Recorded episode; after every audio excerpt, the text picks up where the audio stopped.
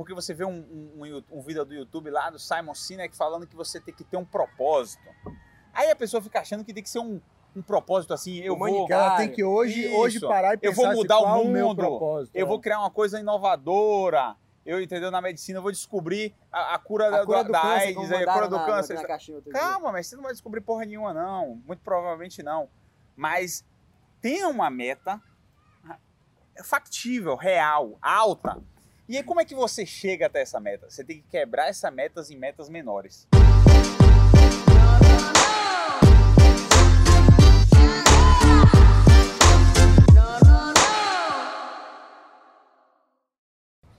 Fala galera, sejam bem-vindos a mais um episódio do Sétimo Cast, o podcast que é baseado em vivências e as fontes são as vozes da nossa cabeça.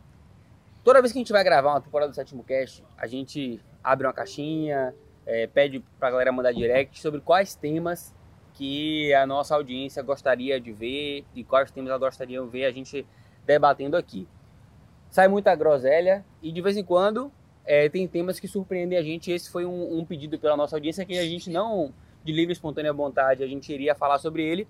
Mas a gente vai falar que é uma dor, às vezes, do médico ou do estudante, que muitas vezes a galera se desmotiva, né? Tá desmotivado e tem aquela questão do senso de obrigação, sabe que precisa ser feito, mas não faz, procrastina, acha que tá com muita coisa, aí explode, aí tem essa coisa toda do burnout. Então o tema de hoje é a gente falar um pouco sobre não existe uma, uma regra para isso, mas como fazer o que precisa ser feito, independente das dificuldades, né? A Como gente, que cada um lida com isso, né? Porque todos Isso. nós já tivemos momentos como Em algum momento você fica desmotivado, você fica frustrado, você fica cansado. Eu- Como lidar com isso? Eu vou até começar... Vocês, eu Pode mandar começar é, é, falando como que, assim, que pra mim é, é fundamental e como que pra mim é, eu consegui passar por certos momentos da residência. É, que eram muito pesados, que era uma coisa que eu pensava, pô, isso aqui é impossível de, de aguentar, não tem como aguentar esse negócio aqui. Tive momentos assim. E para isso, acho que a primeira coisa, não estou falando que é fácil fazer, estou falando que é algo que ajuda, é você ter a visão do longo prazo, ter a visão de onde que você quer chegar. Porque se você não tiver a visão, e às vezes isso não está claro, isso é, é muito difícil, né? Ano de preparação de prova, ano de preparação para residência. Se você não souber o serviço que você quer fazer, a especialidade que você quer fazer, não que seja impossível passar, mas torna o processo mais difícil. Porque no momento que você enxerga lá na frente, olha, eu quero estar nessa posição, nesse lugar, com esse reconhecimento, essa, essa, essa história para contar. Isso facilita você tolerar o preço que você vai pagar. Então, É essa o que visão, faz você segurar, na verdade. você É. precisa ter Por clareza exemplo, do objetivo, onde você quer chegar. De forma pragmática, como que isso para mim se apresentou de diversas formas. Na, na, diversos momentos eu pensei isso na residência. É, momentos pesados, impossíveis de aguentar. Outro dia eu comentei na caixinha, só quem já passou por uma privação crônica bizarra de sono sabe como é que é, como dói. Você pô, sair de uma instrumentação de uma cirurgia para sentar, porque você precisava sentar no, fechar num vaso de, de banheiro de, de centro cirúrgico, sentar no vaso, fazer assim, ó, por 15 minutos, botar o relógio assim, porque senão você não ia aguentar mais. Você tava ali doendo a alma com aquela coisa de dia sem dormir, tendo que ficar acordado. O que é que eu pensava nesse momento? Eu pensava, vai passar. Independente do que aconteça aqui, o tempo ele não para.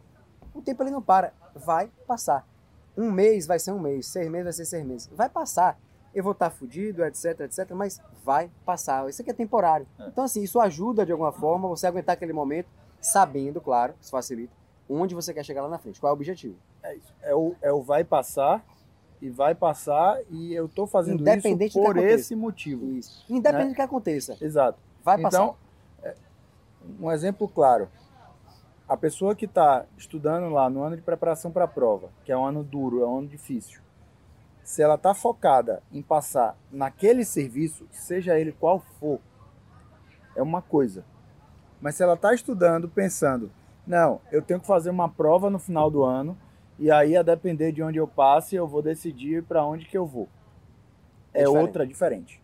Ela tem que ter um objetivo lá, uma mira, um- uma não chegada. precisa ser um só, né? Não, Não, pode só ser não, é. alguns. Não, Alguns, mas ela tem que mirar não- alto. é, É, isso é, que não, ela quer falar. não, mas ela tem que mirar, não dá pra deixar amplo, tipo, ah, eu ninguém vou dá fazer tiro, uma ninguém dá prova. um tiro, ninguém dá um tiro. E a, prova de residência é um tiro, você tem que dar bem dado. Ninguém dá um tiro, eu vou atirar aqui pra ver o que eu acerto. Não existe isso, pô. É. Você tira, atira, quero é, acertar é por isso que eu aquilo. falo assim, ó, Entendeu? não tem problema nenhum você escolher o que você quer de especialidade no sexto ano. Ao contrário, quanto mais você postergar, é melhor porque você vai estar mais maduro, né? A, a gente muda muito do primeiro ano da faculdade para o último. Quanto mais no final você tomar uma decisão, acho que ela vai ser mais racional. No entanto, eu sempre falo assim que no ano de preparação se- é muito bom você estar no ano se preparando, sabendo qual é a especialidade. Porque eu, eu, eu gosto muito, já citei em outro episódio dessa temporada, que eu gosto muito do Jordan Peterson. Ele fala muito isso, inclusive eu já trouxe isso em uma live do sétimo ano.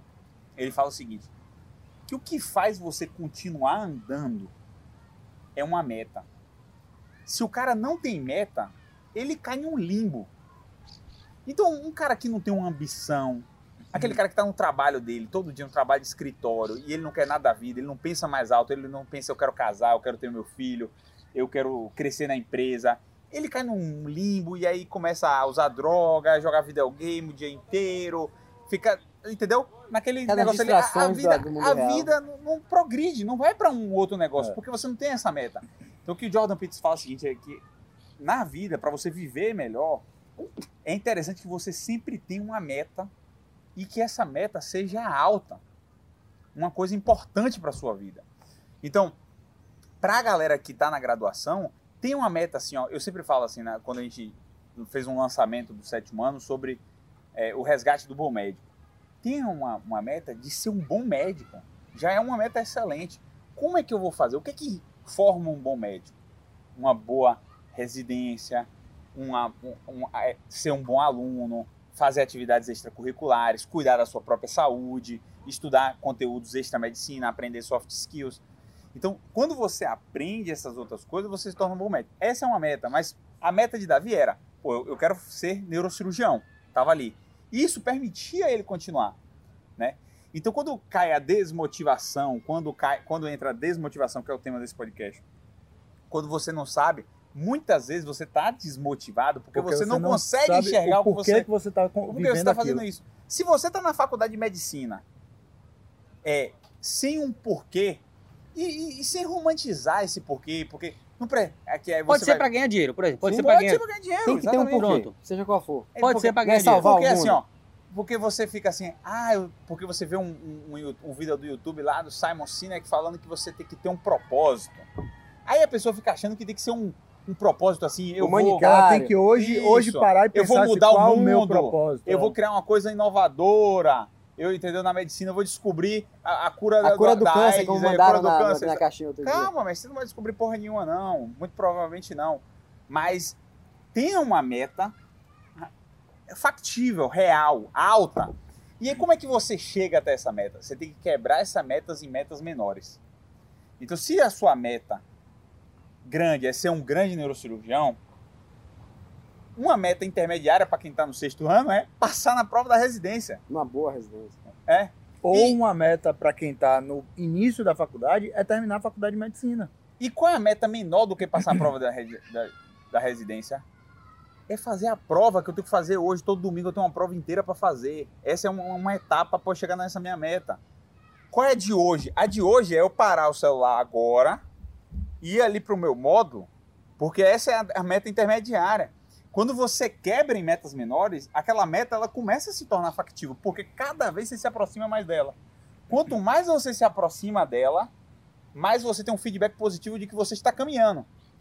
Isso que Davi falou aconteceu exatamente comigo na neurocirurgia. Um tema que a gente vai abordar hoje aqui é burnout, que eu quero que Jota traga pra gente. E teve um dia que eu me senti em burnout. Eu tinha um- não tinha uma dopamina, serotonina rodando na minha cabeça ali, na residência, que eu falei, pô, eu quero desistir, tá? E o que que me motivou a voltar? Porque eu cheguei a mandar uma, uma mensagem pra minha preceptora, ó, eu tô desistindo da residência, não dá mais pra mim. O que que fez eu voltar? Foi no dia, à noite, que eu botei meu travesseiro na cama e pensar assim, pô, o que é que eu quero? Eu quero ser um, um bom médico, eu quero ser um neurocirurgião. Eu foi o que eu escolhi isso. Eu escolhi isso quando eu tava com a cabeça boa. Eu preciso passar por isso aqui, exatamente como o Davi falou. Tem uma, tem uma, uma.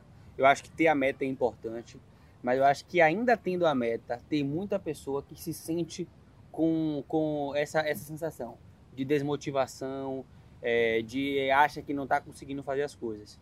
E aí vem uma coisa que é a. É, é, eu já, já falou isso em vários podcasts, é o desalinhamento entre a realidade do mundo e a forma de atingir aquela coisa, né? Então, beleza. Você colocou lá, vamos utilizar a passar na prova de residência, né? Por exemplo, você sabe que você quer passar na residência, você colocou que você quer passar nos três melhores serviços do seu estado. Você quer fazer o SUS Pernambuco ou quer fazer o AMRIGS lá do Sul e colocou, não, quero passar nesses dois hospitais aqui. Aí você colocou as metas. Não, eu tenho que fazer uma prova todo final de semana, eu tenho que fazer mais 200 questões por semana, é, vou ler todos os módulos. Só que aí o cara faz isso e ele espera que seja gostoso.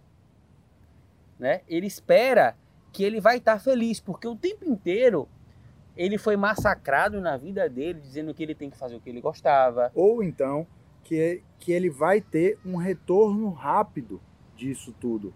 Que ele vai começar a estudar, ele vai começar a ir bem nas provas, porque ele está estudando, e aí vai ser uma, uma coisa linear crescente, que ele vai bem, vai bem, vai bem. No início vai ser, quando chegar no meio do ano, ele vai fazer uma prova, ele vai ser muito mal, pior do que nas que ele foi no início do ano, talvez, e aí ele se frustra, porque ele achava que aquilo ali era ia ser ruim, mas ia ser uma coisa que ele ia ter recompensas é, graduais, talvez, né? É, é, é ele não pensa exatamente como vai ser a realidade, é isso que o Lucas está falando. A, a, des, a desmotivação, é, ela vai, assim, ela, o cara não contou com esse percalço ao longo do trajeto, né? Ela pode... ele, ele achou que a, o, o, esse caminho não vai ser um caminho difícil, mas eu vou estar o tempo inteiro com aquela garra, com aquela energia, com aquela. Aquela... Então, assim, vou passar na residência porque eu vou fazer minha especialidade. Não estou falando de uma residência muito puxada como a de Danilo e a, e a de Davi, e até uma parte da residência de Jota, de vascular, que deve ter sido muito ruim, mas na radiologia. Tem vezes que é chato pra caralho, mesmo sendo de boa, mesmo você conseguindo fazer. Tem um momento que vai ser chato, que você não tá afim de fazer aquilo, que você vai estar tá desmotivado. E aí as pessoas não contam com esses momentos. E é, chega a ser até uma, um contrassenso, né? Porque se você perguntar para essa pessoa é, do outro, ele vai falar, não, faz parte os momentos difíceis. Mas quando ele planeja na vida dele, não. Ele quer o tempo inteiro que seja gostoso, ele quer comer, ele não quer que a comida do hospital seja o tempo inteiro gostosa, ele... Cara, faz parte. Então, é, eu acho que você falar que está desmotivado, para mim é normal. É só mais uma dose de realidade que você não compensou. Exato. Eu acho que a frustra, é, a, a desmotivação, ela vem de duas variáveis importantes. A primeira são as dificuldades encontradas no caminho. Isso pode se tornar uma desmotivação. Só que se você é, sabia disso antes, né, você dribla. Você sabia que ia ser difícil. Ok, você já deu um passo importante de como ia ser a realidade. A outra são as frustrações que você vai passar. E aí você se desmotiva. Pô, eu achei que ia ser difícil. Tá sendo muito difícil. Mas é, não dá para mim, porque mesmo sendo muito difícil, eu tô dando o meu máximo e eu não tô vendo o resultado agora. Você se frustrou numa etapa. Vai, isso é normal também. Né? São duas é. coisas que são normais a dificuldade e a frustração durante o processo. Isso é a dúvida que o cara pode ter, né? Se eu estou me sentindo desmotivado, significa que isso não é para mim? Não, beleza, não. mestre. Todo mundo já se sentiu desmotivado, acho que é isso que também, né? É. é. normal se sentir desmotivado em algum ponto do, do caminho. não é só normal, como é não esperado. Acho que aquilo não é, vai, vai, esperado, é vai isso. acontecer. Beleza, estou desmotivado agora, mas é temporário, vou seguir fazendo, tenho algo lá na frente. E aí nessa. entra beleza. a forma de como você resolver isso para mim, né? Que aí vem a base da disciplina, né? Que é o nome disciplina. Mas o que é que faz? Tem pessoas que já são propensas naturalmente a ter mais disciplina, enfim, eu não sei dizer o que é, é que causa é, isso. Ó, é assim, ó, hoje, é, é um, cada vez mais somos viciados. Isso é uma discussão filosófica que havia dois mil anos. Os estoicos já tinham percebido isso, né? É, é aquilo que eu falo assim, de que o, o que muito custa, o que muito vale, isso é estoicismo, né? Já estava lá dois mil anos atrás. É o seguinte, você tem que sofrer, pagar caro se você vê alguma coisa lá na frente. Por isso que esse, esse negócio da meta que eu falei, você tem que ver lá na frente para você submeter a isso. O prazer, ele é muito frugaz, ele é muito, ele vai embora, é muito rápido, né? Você perceba que tudo que ele dá prazer, logo depois ele dá alguma certa frustração. E tem uma coisa do prazer que assim, as pessoas querem a mesma dose de prazer para a mesma quantidade de, de frustrações. E não é igualitário. E outra coisa, é, e, e perceba que o prazer, ele ele, ele some logo depois. É assim, você come um doce e logo depois você está arrependido de você sair da sua dieta, né? Você goza e logo depois já, já acabou aquele negócio, né? É um negócio que ele vai embora. O prazer é muito rápido. Então, porra, muito legal esse vídeo aqui, deu uma risada, deu aquela, aquela dose de dopamina, depois você fica sério. Mas você fala, porra, mas eu- devia estar estudando. E a balada, você vai pra balada, porque negócio usa droga, não sei o que, e do outro dia. É uma grande ressaca. Foi uma grande dose de dopamina, uma grande ressaca. O- hoje, o- o- as pessoas estão muito acostumadas a pequenas doses de prazer diária, né? Que chamam de geração dopamina. É o tempo todo procurando pequeno prazer. Isso destreina o seu cérebro a um negócio que eu já falei em outras aulas do- do- do- do- aqui do sétimo ano, que é o sistema 2, que é uma parte do seu cérebro que ela precisa de concentração. Ela precisa fazer o que deve ser feito, mesmo cansado, né? E quando você tem uma dose de dopamina ali o tempo todo, você sempre quer mais, você sempre quer mais, você sempre quer a busca pelo prazer ali e não consegue fazer. Eu brinco que o, o 24 do 6, que é buscar o shape, não é só sobre shape, não é só sobre estética, é sobre disciplina. Porque quando você tem que fazer uma dieta e ir para academia, você está treinando a sua capacidade de fazer uma coisa que é chata e é ruim. Meus pacientes falam, eu falo para meus pacientes, eu tenho que fazer musculação. Doutor Danilo, eu odeio musculação. Aí eu, ótimo. Porque além de ser muito bom para você, e vai te ensinar a fazer o que deve ser feito. Vai te ensinar a fazer uma coisa chata mesmo contra a sua vontade. E aí dou uma pequena explicação para o meu paciente lá da importância de você fazer uma coisa que deve ser feita mesmo ela sendo ruim. É, isso é, vem dessa coisa de que, mais uma vez, de que, ah não, eu só quero fazer o que eu gosto. Ah não, se eu não vou fazer o que eu gosto, eu tenho que buscar essa compensação em outra coisa. E entra nesse ciclo vicioso. E assim, o que que faz um cara ter a disciplina, né? E aí é uma frase do, do lá do Flávio Augusto, né? Você não tem que amar o processo, você tem que amar a chegada. né? Você tem que amar muito aquela vitória e sentir orgulho naquele em atingir aquele, aquele resultado que você está fazendo. Então, assim, correr uma maratona, por exemplo. Você acha que alguém gosta, gosta do percurso dos 42 quilômetros? Você acha que é prazeroso o momento da corrida?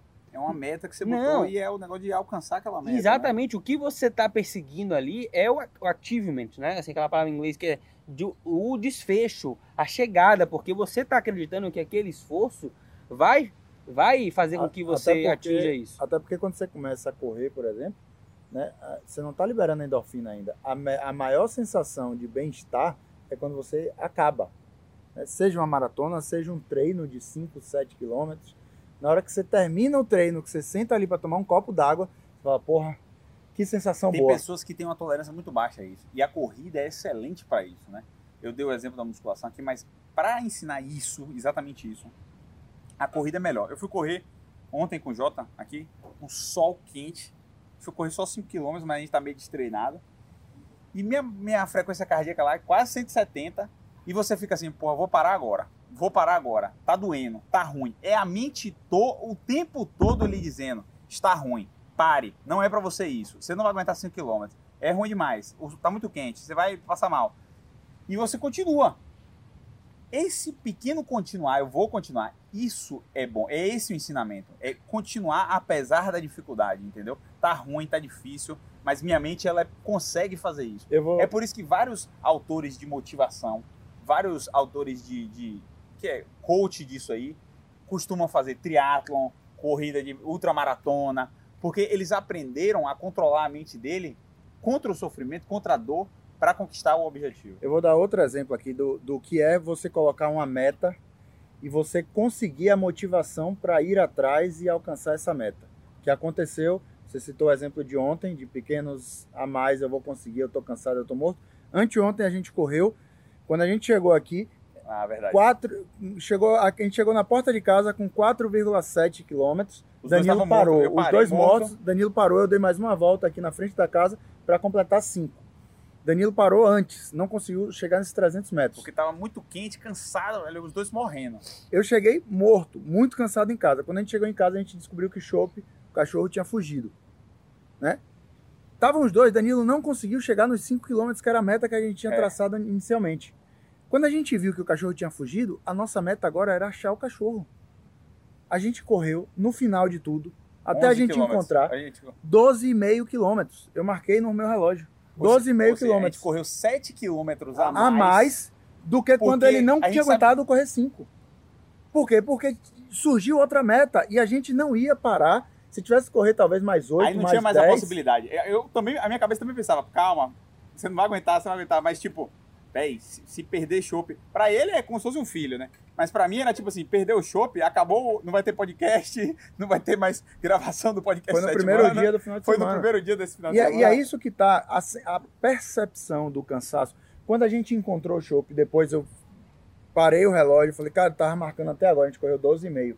Eu tava nos 5, morto, eu cheguei em casa que eu, eu achei que eu não, Não ia mais mais. aguentar mais nada. Eu, a gente correu 12,5 no final, tipo, e eu tô menos cansado agora nos 12,5 do que quando eu cheguei em casa e percebi que o chopp tinha, Falei tinha né, sumido. numa, numa caixinha. Ou seja, corrida, ela é muito mais corrida, esporte, muitos esportes ensinam isso, né? É muito mais sobre a sua mente, bicho. Você- como, como você controla A Você vida inteira, sabe. não é só a corrida, É, a não é só... é. Você nunca sabe do que é capaz até que seja a única opção. É, É, aí não. que você descobre que você é capaz. Até isso não só em corrida, vou- um pouquinho de outras coisas aqui, que é interessante isso como funciona a mente humana, né? É, força, né? Existe um conceito que eu estava fazendo treinamento de força. Existe um conceito de força total, que é a sua capacidade de levantar um peso que você não consegue levantar em nenhum treino e às vezes não consegue na competição. É por isso que os caras pegam, os caras que vão fazer tipo deadlift de lá, mil quilos, 500 ou 500 quilos, tá ligado? Mil, li- mil pounds. Os caras pegam amônia, sei lá que porra é, e cheiram aquilo, que aquilo dá uma descarga adrenérgica. Aí o colega de treino dele, não sei se já viram esses levantamentos, dá um tapa nas costas, pá! Ou dá um tapa na cara dele, pá! Pra que isso? Pra ele ter uma resposta de luta ou fuga absurda e ele conseguir levantar aquele peso. É por isso que às vezes a gente vê tipo uns atos heróicos assim. Uma mulher pra salvar uma criança levanta Leva um um carro. carro. Ou então uma mulher que, que luta com um urso. Teve um vídeo desse que viralizou na internet. Uma mulher, o urso vai atacar a criança, ela vai dar um cacete no urso, o urso sai correndo, velho. Então, nosso corpo consegue fazer uma coisa que é só numa situação maluca que ele consegue alcançar lá. Mas é, capaz, entendeu? Então, é a Exato. mente como, como Exato. funciona. é, e, a- e aí, se a gente for transpor para a vida, né, tem muitos momentos, Davi passou por isso na, na residência, você passou por isso na sua residência, eu passei por isso na minha residência, que você para e pensa, eu não vou conseguir, eu não nasci para isso, isso não é para mim. Cara, Não é humanamente possível. é, isso aqui não, isso é uma loucura, isso aqui não é pra mim, não, não dá, não vou conseguir, eu não vou. Se você começar a pensar assim, realmente, você vai parar, você não vai conseguir. Mas se você pensar, por que, que você está passando por tudo aquilo? Né? Falta quanto para terminar aquilo ali? Você tem Muitas que ter um motivo, você, o um motivo, motivo bem real, claro, claro, e bem claro na sua e cabeça. que faz sentido pra você quanto pessoa, né? Às vezes os caras escolhem algumas coisas pra agradar uma a mãe, pra satisfazer um sonho da família. Então, esse alinhamento de você estar fazendo algo que você realmente acredita, principalmente se for algo que vai te custar muito, se não for algo que realmente você acredite que é é o que você quer, que você conheceu, aí você vai fraquejar no meio do caminho, né? Porque realmente aquilo não é pra você, não é o que você quer realmente. Se o negócio já é difícil, né, chegar lá. Você tolerar esse difícil é melhor sua. ser uma coisa que tá alinhado à sua realidade. Então, a gente trouxe pontos interessantes aqui, né? Tá alinhado com a realidade, tem uma meta alta. Outra coisa é adquirir a disciplina. Porque Lucas falou, ó, tem pessoas que têm mais facilidade, tem outros que têm. E como é que a gente se torna mais disciplinado? E aí eu acho que isso aí, e, e tem eu- eu- vários livros que mostram isso, que você tem que começar com pequenas coisas, né? É com mudança de pequenos hábitos, né? É por isso que eu também jogo para o sétimo ano. Vamos fazer o 24-6. Porque é uma coisa pequena, mas é, é- chama hábito angular, né? Quem já leu o poder do hábito. Tem alguns hábitos que eles mudam vários hábitos É. na sua vida. São chaves na desencadeamento É. de vários outros hábitos. Tem um hábito de, de. Eu sempre. Depois, quando eu tomo café, eu fumo. É horrível esse hábito, né? Mas é, quando eu tomo um cafezinho, eu tenho uma recompensa de nicotina aqui e eu fico viciado no fumo. É, esse é um exemplo de um hábito, um hábito ruim, mas é um hábito. Agora, tem alguns hábitos que chamam hábitos angulares que eles mudam muita coisa em sua vida. Então, por que, que a gente enche tanto o saco de fazer exercício, né? Porque quando você faz exercício, você começa a comer melhor. Ninguém fica fazendo exercício e depois quer comer um McDonald's, né? Você não termina uma corrida querendo tomar um copo de cerveja, querendo tomar Um McDonald's. É, encher a cara, comer o McDonald's. Não, velho, eu vou terminar essa corrida, eu vou passar no McDonald's, É. comer um combo com milkshake e depois eu vou encher a cara, tomar uísque a noite toda. Velho, não é assim, eu- eu- tem dois negócios de hábito que eu acho muito interessante, meu, que eu vou compartilhar aqui. Ó. Um é o seguinte, eu estava conversando com o Jota esses dias, a gente estava falando sobre o McDonald's. Depois que você faz uma cirurgia muito grande, estressante, velho, não tem nada que peça mais do que um McDonald's, na minha cabeça. Tipo, você quer comer alguma jacada, né? Isso, Ah, vem, isso vem também na minha residência, né? A residência. Almoço dos campeões. A gente opera a noite toda e no final da noite pedir um hambúrguer, pedir uma batata frita, não sei o quê. Só que isso é perigoso. Eu bati 104 quilos na residência desse jeito, que era, era como? Eu sempre estava nisso. Eu criei um hábito de, se eu tô muito estressado, eu como isso aqui e tenho uma dose de prazer. Eu sempre estava muito estressado, eu sempre estava pedindo a porra do hambúrguer ou a pizza. Não, o R2 da neurocirurgia, o momento de prazer que você tinha ali era a hora que você sentava pra comer alguma coisa. E aí era salgado, era torta, era o suco de não sei o que, o milkshake de não sei das quantas. Quer ver outra coisa? Foi meu maior peso uma- da vida, também uma- foi no aí- final do R2. Eu tive essa noção do hábito. Antes de eu ler esses livros de hábito, que eu li O Poder do Hábito, eu já tinha essa noção. Quer ver uma coisa que eu usava muito? Era o seguinte. É, quando eu tava lendo, muita gente tem isso. Você tá lendo, você sente sono. Né? A gente tá lendo ali, você sente sono e quer dormir. E eu percebia que isso foi piorando em mim. Porque eu lia, sentia sono e dormia. Quando toda vez que eu lia e depois eu ia pra cama e dormia, eu percebia que eu tava dando um reforço positivo que estava sendo associado. Toda vez que eu lia, eu dormia. E isso piorava cada vez mais. Cada vez eu lia uma linha, tava com sono. Aí eu, fa- eu, eu criei um, um negócio pra mim que funciona muito até hoje, é o seguinte. Sempre que eu ler e tiver com sono, eu não posso dormir. Levanta. Aí eu levanto, vou escovar o dente, tomo um café, mexo em alguma coisa no celular e depois eu durmo. Isso é Pra nunca mais ficar a galera com sono. pode se identificar com filme, né? Tem muita gente que dorme, todo No mundo filme. consegue assistir um filme porque dorme. Porque criou o hábito. A recompensa dela de estar assistindo ali a telinha é o soninho que ela ganha depois. Uma outra dica de disciplina, e isso daí eu, eu vi esse ano, que é o compromisso público, né? Que é a sensação da, do vigia. É, já é comprovado que o ser humano, quando ele está sendo vigiado, ele performa melhor. Chama-se efeito Hawthorne. Isso. E quando você faz um compromisso público, por exemplo assim, você está no ano de preparação, você tem uma meta de fazer seis dias, seis vezes por semana, 200 questões por dia. Dá um exemplo. Se você no seu Instagram colocar esse compromisso público e todo dia você postar ali 200 200 batidas dia no um. dia, dia 1, 200 vai dia dia 2. Velho, Excelente até, ideia, até no dia que você não quiser fazer, porque isso funciona comigo, velho. Danilo, eu tava aqui ontem na casa de praia, na casa de praia com a galera da- gravando, e eu tenho meu compromisso de treino, por exemplo. Não treinei no primeiro dia, no segundo, falei, velho, no- antes de vir pra cá, Vai treinei. foder minha meta esse Vai foder de minha meta no final de semana. Ontem eu fui correr na verdade, porque todo mundo falou, velho, foda-se, velho. É a minha meta, é o meu. Então, é a minha forma de ter a disciplina pra fazer o que tem que ser feito. Então, eu acho que você assumir um compromisso público, e assim, galera, as pessoas, elas não estão te vigiando na prática, né? Se você deixar de postar um dia, Ninguém nem vai lembrar. ninguém nem vai Eu sei que lembrar. agora a gente tá vigiando você, viu? É, não, mas é porque às vezes O cardiológico tá vigiando. é. Então, assim, nessa questão da prova de residência, ninguém vai falar, porra, se fuder, estudou, estudou e não passou. O cara pode pensar lá, né? Porra, estudou, estudou, tá vendo o cara se fuder no final. Velho, foda-se isso daí. O que importa é você cumprir o que você fez com você mesmo, né? Então, se você tem uma meta de ler um livro por mês, você colocou no começo do ano a sua meta que é uma coisa de disciplina.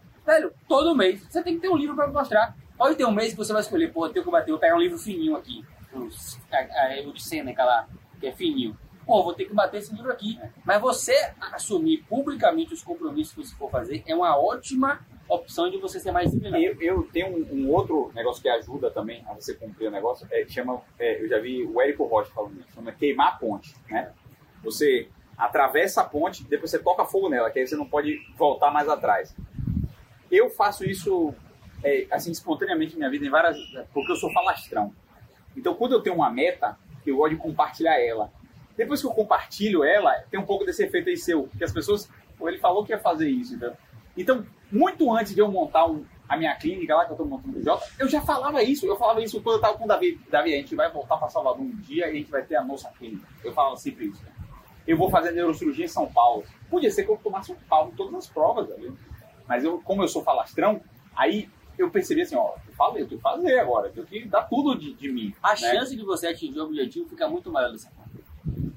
E acho que tem outro extremo aí, já indo pro final, que é quando o cara ele quer fazer e tá saturado, né, Jota? Que aí, assim, que é essa parte do cara achar que tá doente, que ele não aguenta mais, etc., que é o, é o burnout, né? Burnout, eu acho que a gente tem que ter muito cuidado. Foi uma aula minha na CPT. E aí eu estudei, li dois livros só sobre burnout, li uma série de outros textos na internet e tal, para eu tinha um certo preconceito contra o burnout e eu sabia que era um preconceito, porque eu nunca tinha lido sobre, estudado sobre, mas eu achava que era uma coisa de pessoas fracas. né? E na verdade, quando eu fui ver, não era. Não é uma coisa de pessoas fracas. O que na verdade aconteceu com o burnout, o burnout foi criado em 1980, né? Por um termo. cara, o termo burnout, a doença, foi descrita inicialmente em 1980. E aí, em 1989, nove anos depois, o próprio cara que é, definiu o que era é, o, o termo burnout, o que era a doença, quais eram os sintomas, o que acontecia. Em 1989, ele falou: pessoal, a gente tem que ter cuidado com a popularização que isso está tomando. Porque hoje em dia é, tá, tem muita gente dizendo que está com burnout é, sem necessariamente estar com a síndrome. E isso, com a popularização, é, pode se tornar um problema. Isso em 1989, a gente está em 2022, gravando agora, né? e parte do que vem acontecendo hoje é isso. Não é que não existe a síndrome, não é que é, é mentira, que é de pessoas fracas. Tá? Tem gente que che realmente chega num nível Até extremo. fazer um O parênteses. problema é. Vai, vai. assim, um parênteses rápido, mas acho que bastante importante aqui, que é isso que você falou agora. É, não é menosprezar nada, e a gente fez muita fala aqui sobre como se motivar, como vencer esses momentos e tal, mas existem situações que você pode precisar de um auxílio psicológico, psiquiátrico, pode ser que você esteja num momento de depressão de fato, Você precise de auxílio psiquiátrico, medicação, etc. A gente não está, pessoal, negando nada disso. Exato. Estamos falando de como que a gente venceu momentos como esse, mas pode ser que você precise de auxílio profissional. É que você, eu, eu entendo você vai atrás disso. Você não pode pegar um monte de problema Exato. e jogar assim, a culpa é do trabalho. Exato. Não é, ao contrário, Exato, na minha falou. opinião, ele acabou de falar foi isso. exatamente. E eu compartilho dessa opinião de. Assim, o trabalho, na, na minha opinião, ele resolve muito desses problemas. Você dá uma responsabilidade para uma pessoa, resolve muito, muito esse- essa falta de pertencimento do mundo, de minha vida não tem sentido. Quando ela está realmente trabalhando, tem que. Perceba que um, um cara que tem três crianças para criar, uma, uma esposa para sustentar, como sempre foi a- o mundo, que ele tem um monte de responsabilidade, esse cara não tem burnout. Não tem como, ele não pode ter burnout. Ele não tem, pô. Então, Ele vai chegar num cansaço excessivo, num- ele pode baixar a imunidade e ficar doente.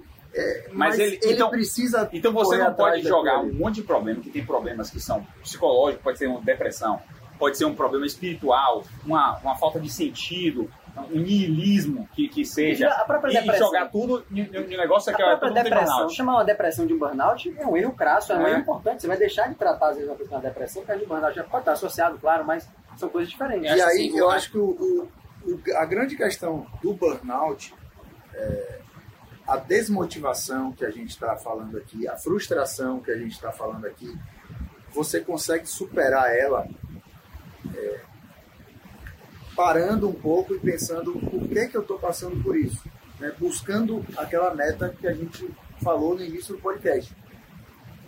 O burnout é quando a pessoa não consegue, chega num nível extremo disso. né? É realmente uma doença, não é um estado de espírito, não é um humor, não é, é realmente uma doença. Então hoje, muitas vezes, a pessoa está frustrada, ela se diz com burnout. Uma pessoa está num cansaço extremo, ela se diz com burnout. né? Quando, na verdade, se ela parar um pouco, às vezes uma escolha errada, velho, a pessoa começou a fazer uma residência. Vamos lá. Danilo passou por um período que é, ele achou que ele estava realmente com burnout ali, podia até estar, né? Chegou a pensar em desistir da residência. Se ele desistisse da residência ali, será que não jogar. foi? Será que não foi? Ele ia, ia jogar a culpa com burnout. Não, eu desisti por causa de burnout.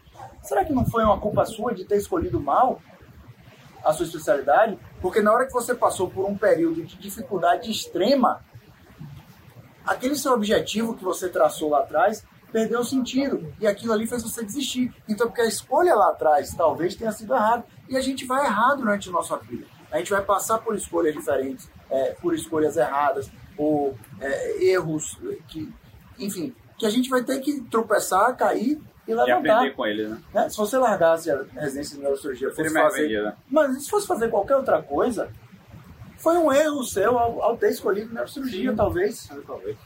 Né? A residência de neurocirurgia é aquilo. Por que que Davi iria ter aguentado a residência e você não? Porque você é mais fraco que Davi? Não é. É porque para Davi aquilo fazia sentido, para você não fazia. Então você errou na sua escolha. Eu acho Foi uma uma- dissociação uma- da realidade com a expectativa. uma das coisas que, de quem tem essa sensação, tem muita gente que vezes fala, não, eu acho que eu tô com burnout, eu acho que isso, eu tô me sentindo esgotado. É, acho que a grande é, dica aí, Malu, assim, é procure ajuda, cara. É, não, não tente viver você com isso mesmo, né? Não menospreze isso.